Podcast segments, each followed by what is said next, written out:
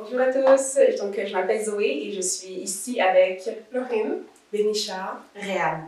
Et on est très content de vous euh, revoir sur la page. Donc, euh, il y a quelques semaines, quand on a commencé en fait le collectif de Sana, je suis venue avec cette idée de faire une table ronde où euh, chacune de nous, on parlerait de notre expérience en tant que femme noire, étant donné qu'on est une majorité de femmes noires dans le collectif.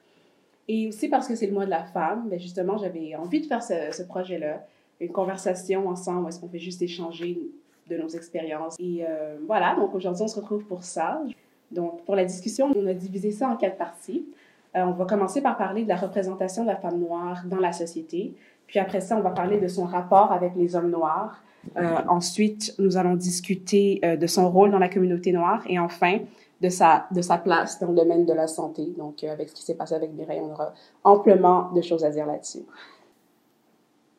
Euh, en tant que femme noire, j'ai l'impression que notre représentation est genre constamment challengée, mais en plus en étant noire et femme, je pense que ce challenge est comme, you know, Yeah. doublé, multiplié. ouais. Mais après, je pense que c'est ça, c'est qu'on a différents backgrounds chacune. On vient chacune de différents endroits. Que, bah, moi, je suis française, vous êtes canadienne. On vient aussi chacune d'un pays différent à peu près. Fait que je pense que même avec ça, et en étant de plusieurs horizons, le challenge reste le même. Et même, c'est ça qui est encore plus bizarre, c'est qu'il est difficile partout où on va. C'est pas juste dans un endroit. Il n'y a pas un endroit sur Terre, entre guillemets, où on peut se sentir bien. Je sais pas si vous voyez ce que je veux dire, où on peut se sentir safe, où on peut se sentir à l'aise de discuter, de dire nos opinions et de.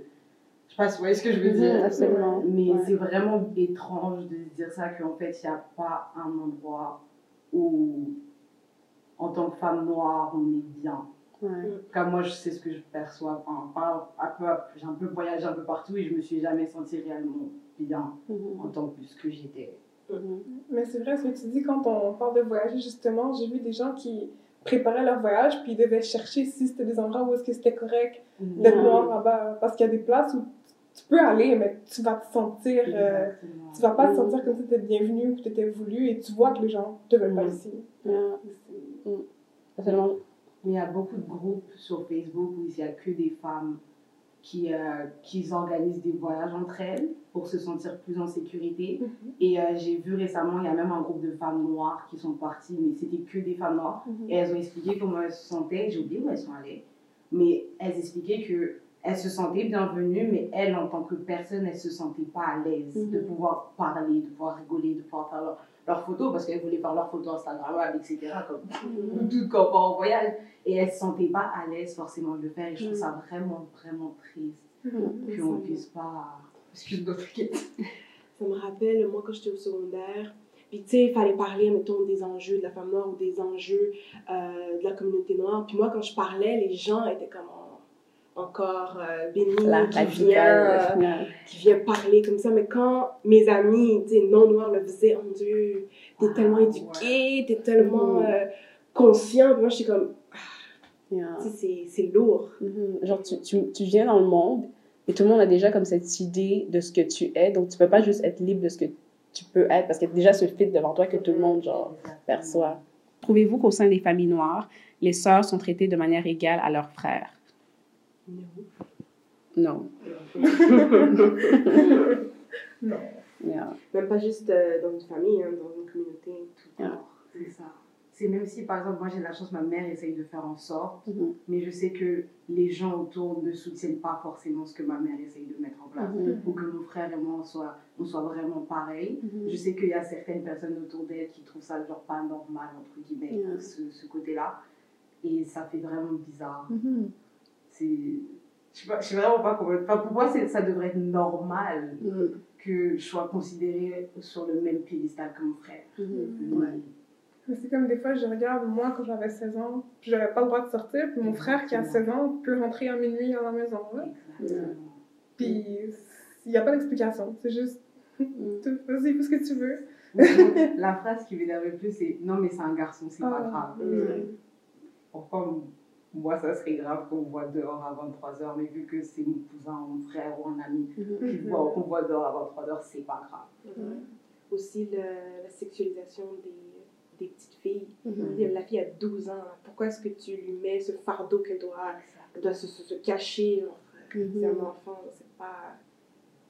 Ça arrive juste, euh, j'ai l'impression que c'est vraiment euh, centré dans la, la communauté noire. C'est quand euh, les tontons arrivent à la maison, on te dit quand t'as 10 ans même, genre, ah, tu veux pas t'habiller comme ça, tu dois. Pas changer. Euh, La phrase, je sais pas si vous entendez souvent la phrase faites attention aux filles et après il y a séparer, éduquer vos fils. Yeah. C'est un truc qui est vraiment réel. C'est Yeah. faut juste, c'est pas à nous de faire attention. Je pense que c'est à eux de s'éduquer, Mhm. de savoir que quand tu vois une fille dans la rue à 23h, lui parler, c'est pas la meilleure des, des Ouais. idées. C'est Ouais. va paniquer. Même si tu vas juste lui dire Oh, t'es jolie, ce qui est purement innocent, mais elle va se sentir comme Ah, d'accord, pas. euh, c'est- Ouais.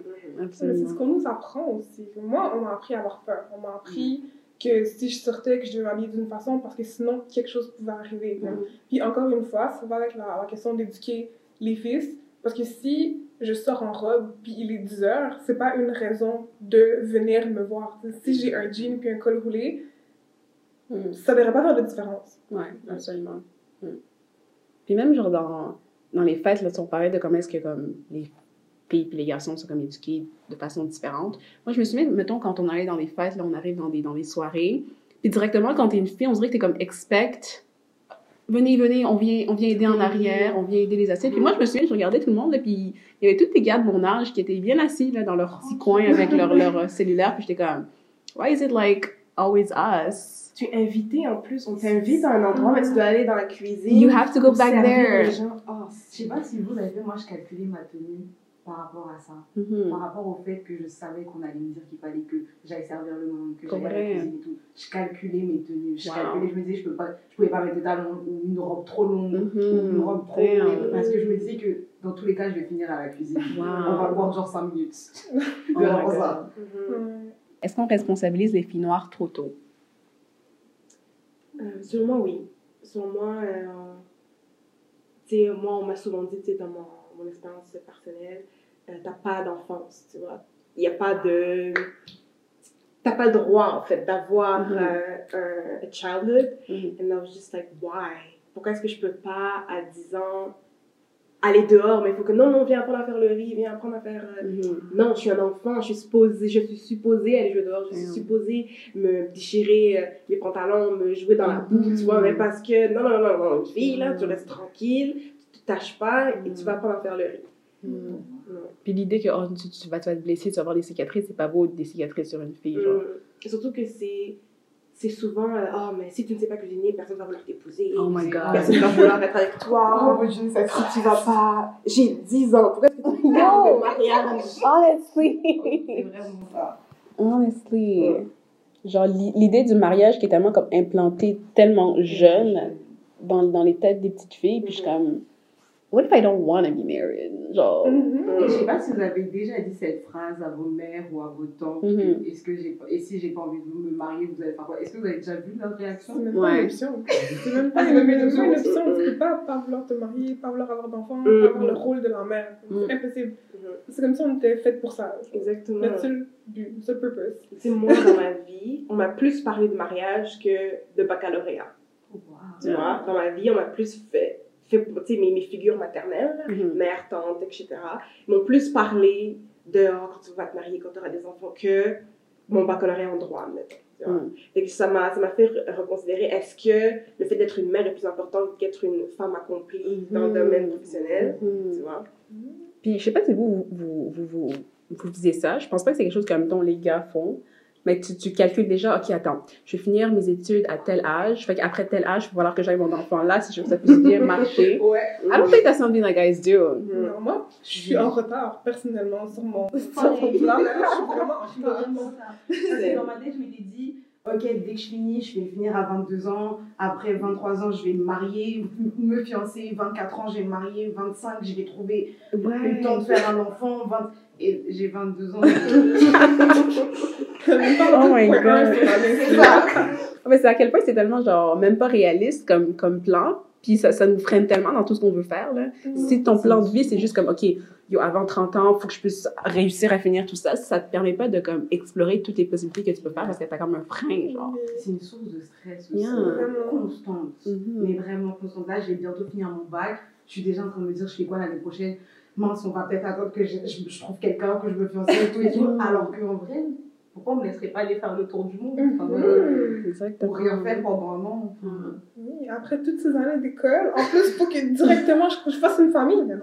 Impossible. Ouais, honestly. Fait que, yeah, je serais curieuse de savoir, comme si, mettons, tu sais, il y a des garçons qui ont déjà eu ces genres de réflexions. Est-ce que ça arrive de penser ça? Est-ce que les gars, ils pensent ça, que comme, yo, avant 30 ans, faut que je puisse finir tout? J'ai souvent traîné avec des gars en, en étant jeune. Eux, ils le pensaient, mais eux, c'était un truc vraiment différent. Eux, c'était vraiment plus tard. Eux, ils commençaient à 25. Yeah. Nous, je pense qu'on a tous commencé à 17, 18. Mhm. Eux, ils ont, ceux en tout cas avec qui je suis amie, ils ont tous commencé à 25. Ils vont dire, ok, à 25 ans, j'ai fini mes études, je commence à faire ma famille. Hmm. Alors que nous, on va réfléchir à tout le processus Mhm. avant de commencer la famille. Et c'est Mhm. ça que je trouve ça. Moi, j'ai déjà entendu euh, des gens me dire que pour les garçons et les filles, c'est pas juste parce que le, le corps de la femme, à partir d'un certain moment, Yeah. c'est difficile. Mm. Tu à partir de 30, 35, ton corps est plus aussi. euh, Si jeune. et voilà, et c'est- plus difficile de, de procréer. Alors que les gars, ils n'ont pas ce problème. Hein. Yeah. 50, 55 ans, ça marche comme quand ils avaient 25, mais tu. Yeah. Mais voilà. Yeah, je comprends. Ouais, moi aussi, j'ai souvent entendu ce, cet argument-là, mais, I mean, 25 ans, c'est pas, c'est pas vieille. T'es pas rendu vieille à 28 ans, là. Mhm. T'es encore super jeune, puis il faut pas que tu puisses penser que comme parce que t'approches de 30 ans, time is running. Absolutely not. Ouais, mais c'est vrai, quand on se dit que- comment on voit l'âge, moi Mm. je vais avoir 24 ans, puis j'étais là en boule dans mon lit, comme waouh, 24 ans c'est vieux, mais 24, après ça t'as 30, 35, 40, 50. J'ai encore du temps, mais on dirait qu'il est comme. On est tellement rentré dans la tête que Ouais. On n'avait pas de temps, qu'on on n'y pense pas, mais on est jeune. Absolutely. On est vraiment jeune. Vraiment.